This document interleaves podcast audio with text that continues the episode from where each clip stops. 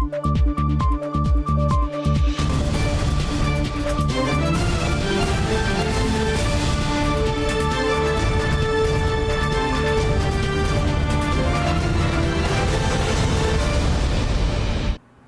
键时刻带您迅速掌握潮流趋势，欢迎您收看《财经趋势四点零》，我是赵廷玉。首先带您看到，IC 设计大厂联发科本周五呢举行法说会，公告第二季财报获利创下历史新高。面对大环境不佳，联发科首度松口示警，库存调整情况将持续两到三个季度。那么第三季获利呢将呈现季衰退。执行长蔡立行就说了，会谨慎管理库存成本跟费用，持续投资关键技术。联发科法说会成为焦点，第二季合并营收一千五百五十七点三亿新台币，季增加百分之九点一，年成长百分之二十三点九，毛利率百分之四十九点三，下滑一个百分点。第二季净利三百五十六点一二亿，年成长了百分之二十九点一，单季 EPS 二十二点三九元，再创新高，上半年大赚了四个股本。不过，近期产业杂音不断，中国智慧型手机市场出货量今年恐怕大减超过两成，加上全球处于高通膨，联发科提出示警。Well, the short answer uh, is yes. The inventory adjustment period, I think, will, as we said, will last two to three quarters. So we are expecting customers to continue uh, adjusting their inventory. We expect our third quarter revenue representing a decline of 1% to 9% sequentially. 市况波动下，联发科靠非手机营收力撑成长，第二季占比达到了百分之四十六。电视、网通、车用、电源晶片等布局效益逐渐显现。We have built several sizable uh, businesses that demonstrate steady growth with much lower volatilities. Even during market downturn. 联发科预估，二零二二年全球智慧型手机出货量为十二亿至十二点七亿只，五 G 出货六亿只。高通膨环境下，四 G 手机也具备价格吸引力，也会积极控管成本。We managing uh, our capex and our inventory actually also. Uh, we have uh, we do not have a hiring freeze, but we have uh, slowed down our hiring uh, quite a bit. Uh, we will we are now having a pretty strict OPEC target. 针对投片英特尔，蔡立行强调，依旧会和台积电密切合作。外资摩根士丹利、高盛力挺联发科与英特尔结盟效益，除了有助于降低代工风险，未来还可能获取更多来自英特尔的订单。新唐亚太电视王冠玲、沈维彤，台湾台北报道。我们再看到英特尔跟联发科在本周一抛出震撼弹，宣布建立策略合作关系，进一步取得联发科相当于二十二纳米代工订单。外界关注英特尔在晶圆代工领域可能冲击既有市况版图。Today. 80% of chips are produced in Asia。美商科技巨擘英特尔积极抢攻晶圆代工市场，二十五号宣布跟台湾 IC 设计大厂联发科达成晶圆代工合作协议，将以旗下 Intel 十六相当于二十二纳米制程，为联发科未来十八到二十四个月生产多款智慧装置晶片，包括智慧家庭、WiFi 还有 TV 等应用。应该是有一些战略上的一个合作的意图存在。也就是说，英特尔本身它最近在一些物联网的晶片跟一些所谓的一些呃网络通讯的晶片当中，它其实跟联发科有一些技术的互补的一个空间。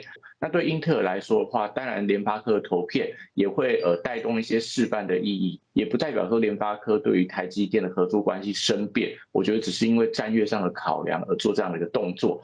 联发科执行长蔡立行过去任职台积电，跟台积被看作是铁咖关系，但此次试出订单给 Intel，除了是首度在晶圆代工领域合作，业界解读台积电产能有限之下，Intel IDM 二点零扩张在成熟制程版图，分时台积电高效运算领域。部分订单，呃，所谓的台台厂的晶圆代工来讲，我觉得台积电应该受到影响，可能不会太大。但对于这个所谓的联电啊、世界先进啊、力基电啊，我觉得可能就会受到一定的一个冲击。因为假设英特尔在成熟制程这一块，它有一些所谓的资源是台厂所没有的。那可能我觉得对于一些台湾的一些呃 IC 设计公司来讲的话，他们可能都会有一些转单的效应。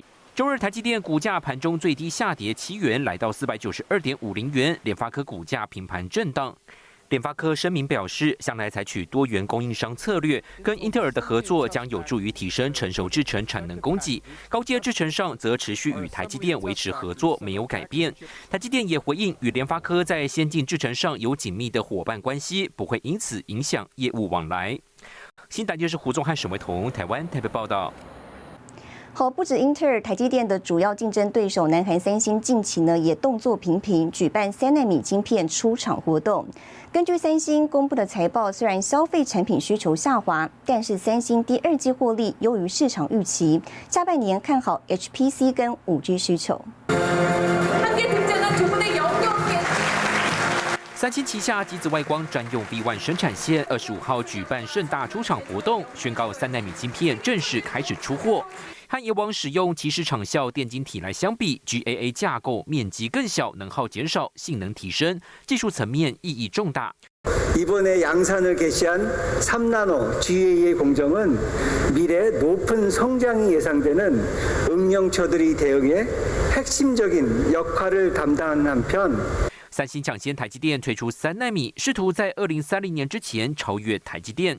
根据三星公布第二季财报，营业利润来到十四点一兆韩元，相较去年成长百分之十二，净利十一点一兆韩元，也优于市场预期。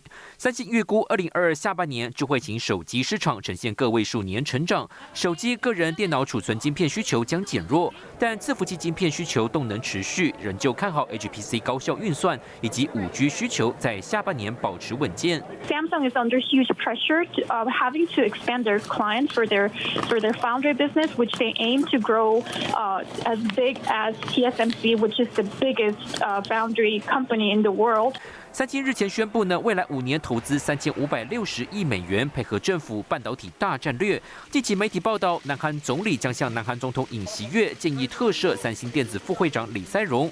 台积院资深分析师曾俊洲认为，李在镕如果正式复出，将有助集团子公司整合资源，不论高阶面板的发展路径，对外重大战略投资脚步，都有可能进一步加速。新台电视黄亮杰、沈维彤，台湾台北综合报道。好的，半导体业杂音不断，传出晶圆代工成熟制程产能松动，降价潮来袭。晶圆代工厂联电本周呢召开线上法说会，表示了确实呢有看到消费性电子产品库存修正的疑虑。不过呢，车用、工业、伺服器等需求持稳，仍可维持健康的产能利用率。晶圆代工大厂联电召开线上法说会，公布第二季财报，数字亮眼，每股纯益一点七四元，再创新高。展望第三季，联电表示，确实有看到消费性电子产品库存修正的疑虑，不过车用、工业用、伺服器等需求持稳，仍可维持健康的产能利用率。Going into the third quarter, we expect our business to remain firm, while cooling demand for smartphones, PCs, and consumer electronics. may pose some short-term fluctuations. We are actively working with customers to adjust their product mix. Coming off a super cycle over the past two years, the semiconductor industry is now in a period of inventory correction. 先前媒体报道指出，晶圆代工成熟制程产能松动，降价潮来袭，已有大陆晶圆代工厂降价超过一成。但联电表示，第三季定价维持稳定。Our pricing remains firm in Q3, and we are able to navigate the market volatility via product mix adjustment and customer portfolio diversification without resorting to other measures. 联电预期第三季晶圆出货量与产品平均售价将较第二期持平，产能利用率将维持百分之百的水准，毛利率约百分之四十四到百分之四十六。今年资本支出维持三十六亿美元。联电强调，产能扩充是为了长期结构性需求成长，不会因为短期产业需求放缓而影响。目前将维持扩产计划。新唐人亚太电视张元婷、胡宗汉综合报道。好，我们接着带您看到这一周的财经趋势短波。超过五百亿美元补助的美国晶片法案，两天之内分别在参众两院成功过关，现在值得美国总统拜登签署生效。美国苹果公司二十八号盘后公布二零二二年度第三季财报，营收年增百分之二，至八百二十九点五九亿美元，创下历年同期最高纪录。不过，执行长库克指出，苹果营收表现正面临鸡尾酒组合式的逆风。英特尔面临 PC 客户削减库存，以及二零二二年第二季营收暴跌，都是近十年首见。预估英特尔全年 PC 市场需求将下跌百分之十，也下收全年整体营收预期。台达电召开法说会，董事长海英俊表示，随着缺料状况改善，电动车产品出货增加，六月已经损益两平，看好下半年电动车业务发展，今年有信心较去年成长三到四成。新唐人亚太电视整理报道：日本跟美国在美东时间二十九号在美国华府举行首次经济版的二加二会谈。日经亚洲评论二十九号报道，日美将在会谈声明中写入两国联手二纳米晶片的研发，预计今年底设立研发据点。日本读卖新闻二十四号报道，这个月二十九号，日本和美国将在美国华府举行首次日美经济政策会议，也就是经济版的二加二会谈。日本经济新闻报道，日本方面由外务大臣林方正和经济产业大臣秋生田光一出席，美方则由国务卿布林肯和商务部长雷蒙多参与。日经指出，美日两国将联手针对中共，就人权问题和制定基础设施投资标准达成一致，引领制定国际标准，并将应用范围扩大到印太地区。除此之外，议程还包括确保半导体供应网络、联合研究人工智慧等新兴技术，以及能源和粮食安全。预计会谈结束后，将发布一份联合文件。读卖新闻指出，强化半导体供应链将是会议的一大重点。日美两国将在应对供应短缺方面深化合作。新唐人亚太电视洪玉婷、张麒麟综合报道。好，除了跟日本、美国拜登政府呢，也加大跟韩国的半导体合作。但您看到，在与三星电子副会长李在镕会面之后，拜登本周呢，在与 SK 集团董事长崔泰元举行视讯会议。SK 集团宣布将加码投资美国两百二十亿美元。Today we are announcing another twenty-two billion in new investment in the U in in the U.S. So including the major investment in semiconductor, EV batteries, and biotechnology. 二十六号，美国总统拜登与 SK 集团董事长崔泰元举行视讯会谈。崔泰元宣布加码投资美国两百二十亿，加上先前砸下七十亿元在田纳西州和肯塔基州建立两座超级工厂，总投资金额接近三百亿美元。崔泰元表示，半数资金将用于美国半导体生态系，包括设立研究资金，与美国顶尖大学和高端封测公司合作。All these initiatives will contribute to developing the next generation of memory chips, which will benefit the entire the U.S. high-tech industry. In the past, these kinds of technology investments went to China. Today, under my administration, these technology investments are coming to the United States. We're talking about some of the most significant investments we've ever seen in our country. 近来，美国强化布局半导体，试图成立晶片四方联盟，并要求南韩在八月底前答复是否加入。韩联社报道，二十五号，中共驻韩大使邢海明会见韩国执政党和政府主管半导体事务的人士，共同讨论半导体合作、双边经贸合作等事宜。二十六号，美国就与南韩 SK 集团签订追加美国投资计划。新唐人亚太电视王冠玲、张麒麟综合报道。台泥储能插旗北市大直，打造最低碳储能电动车充电站。更详细的新闻内容，休息一下，马上回来。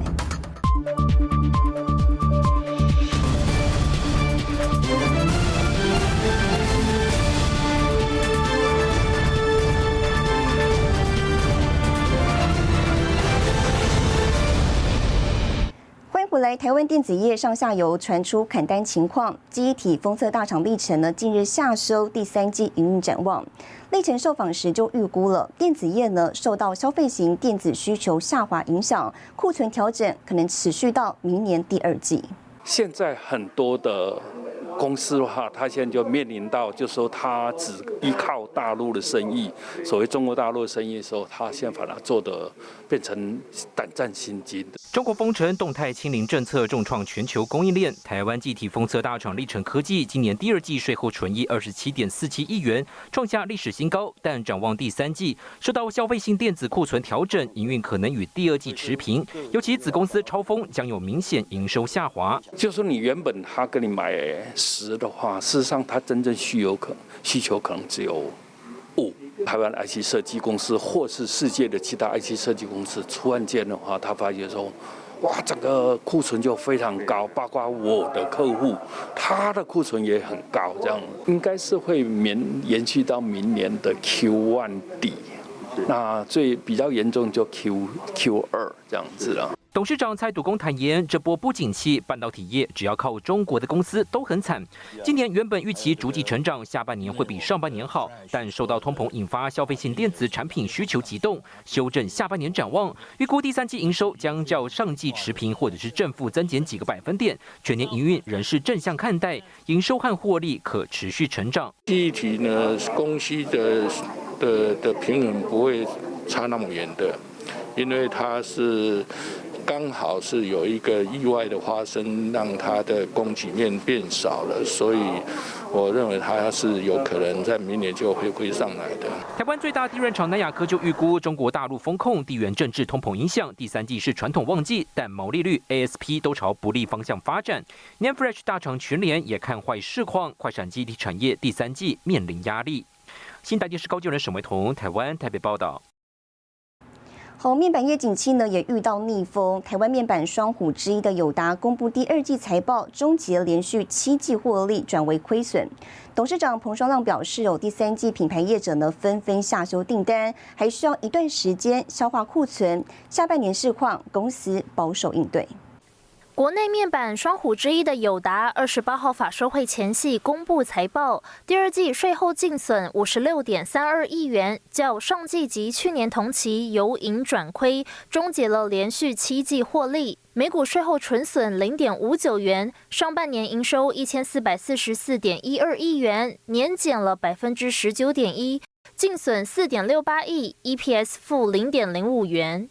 那面板的价格。在第二季也大幅度的这个，因为受到了终端需求疲弱的影响，那这个整个价格下滑的速度是远远超出我们原来的预期啊。这些灰犀牛啊、黑天鹅，啊因为这些变数啊，同一个时间全部都跑出来啊，所以啊，我想从全球的经济到面板产业都遇到了一一波非常强劲的逆风。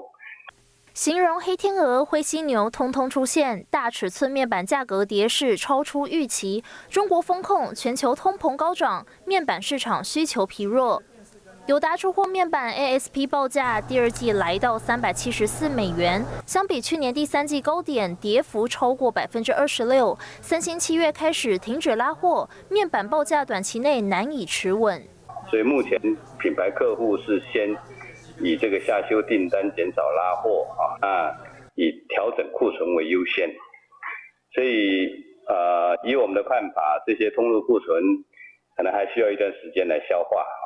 我们对今年下半年所谓旺季需求的期望值，我们是看就看得比较低啊。那公司当然会比较保守的看待接下来的市场需求。所以我们今年在资本支出的部分呢，会按会比我们年初。所设定的目标要降减少两成。友达全年资本支出从四百五十亿元下调到三百六十亿元。彭双浪指出，公司持续加强库存管理，放缓新厂建制速度，对不景气做好准备，力求非面板营收持续上升，将景气波动影响降到最低。新唐亚太电视胡宗汉、沈维彤，台湾台北采访报道。接下来带你浏览这一周的重要财经数据。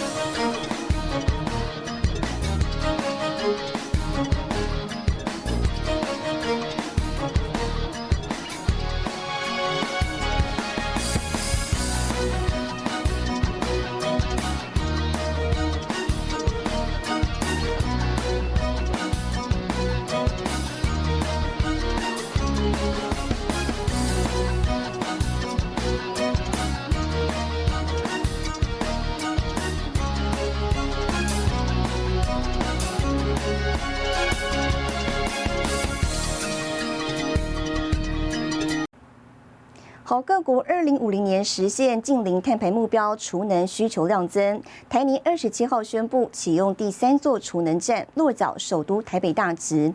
那么同一天呢，三地能源携手多家台厂，在高雄启用首座 AFC 智慧储能系统，陆续插旗新能源市场。欢迎大家今天来到台北市第一个完全是绿的储能站。继花莲台泥打卡园区、台南 Seven Eleven 亚万门市后，台泥第三座充电站落脚台北大直。董事长张安平出席剪彩典礼，分享乐群充电站有三项全台第一，也是北市府示范五处充电站中第一个搭配储能的场域。其实现在投资电桩、充电桩是不赚钱的，但是我们重点是希望有电桩的存在，解决未来能源效率的使用。再加上，因为电桩有储能，可以平衡地区性的电网的 fluctuation，这是一个重点所在。张安平强调，不是为了赚钱，是要传递能源的新想法。乐群充电站场域，台泥规划一百四十五 k 瓦的电池储能系统与能源管理系统，使用自家的高阶三元锂电池，提高电力系统效率，减少台电电网负担。看好储能发展，北基国际旗下的三 D 能源携手多家台厂，同一天在高雄启用首座 AFC 智慧储能系统。在白天太阳光电很多的的时候，其实电是很多的，那电网稍微会有一点浮动。那在太阳下山之后，那个六十赫兹它也会往下一点点。那我们做的储能系统呢，就是要来平稳，让那个电网的呃频率呢，都是一直保持在六十赫兹。随着各国二零五零年实现近零碳排目标，储能需求量增。根据资料，二零三零年台湾储能市场累积规模约达七到八 g 瓦，容量达二十 g 瓦奥尔，市场规模将达新台币两千亿元。新唐亚太电视李金局林玉堂、李晶晶，台湾台北、高雄报道。超商结盟扩大数位支付，来面对零售产业大者恒大的艰难挑战。更详细的新闻内容，休息一下，马上回来。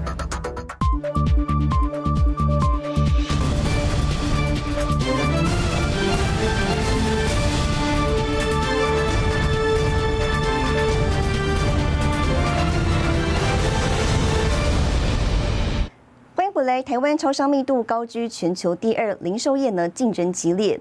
尤其在统一宣布并购家乐福之后，大者恒大的态势明显。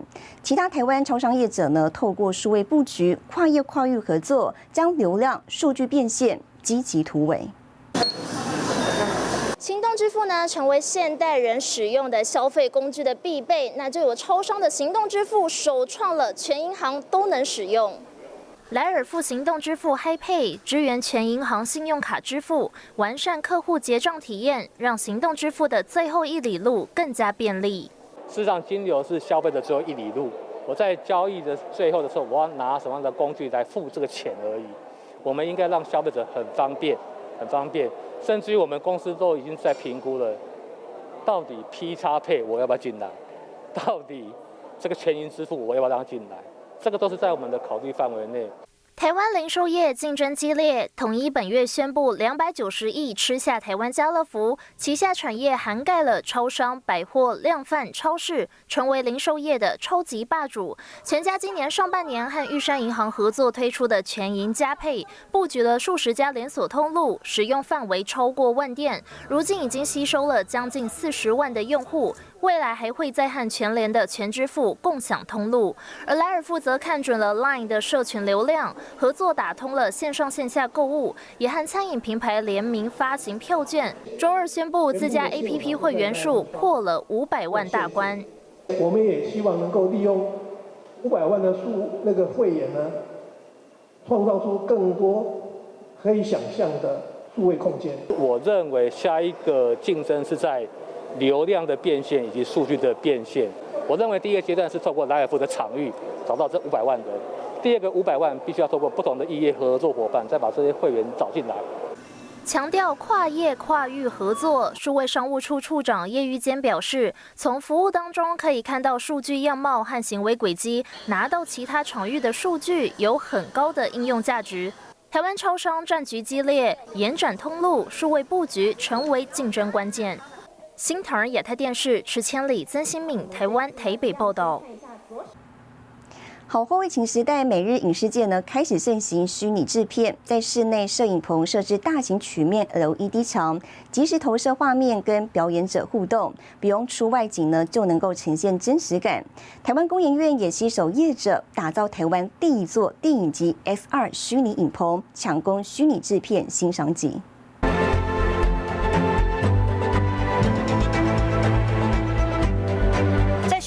就能够营造出汽车在街道上奔驰，以及模特拿起相机拍摄落日的画面。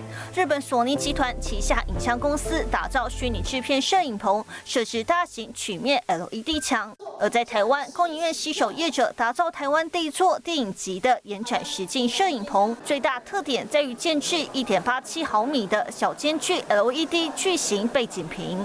电影拍摄用的背景屏呢，主要是给摄影机看的，而而不光光只是给人眼看。展屏的这些刷新率啊，或者是灰阶的十六 bit 以上，还有就是动不动就是一百二十格每秒以上的这种拍摄速度，这些全部都是有赖于控制器 LED 背景屏以及那个内容引擎。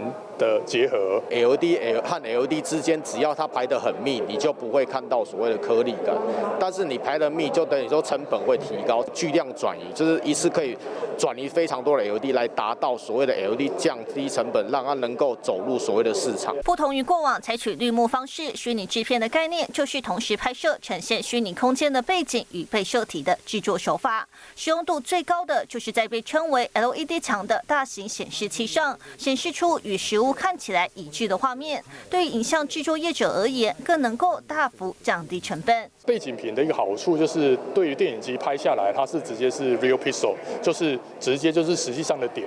后面的反光呢，直接在现场是真实的灯光，不是后置叠上去的那个感觉，所以是非常非常真实，而且可以减少人员的大量往返。这些一定是安全性，一定是成本上面的考量。数据显示，二零二一年虚拟制片的市场规模为二十四亿美元，将以年平均百分之十七点六的比例成长，到二零二六年达到五十四。四亿美元后疫情时代，台湾业者也加快脚步抢攻虚拟制片新商机。新唐人亚太电视高俊张问婷台湾台北采访报道。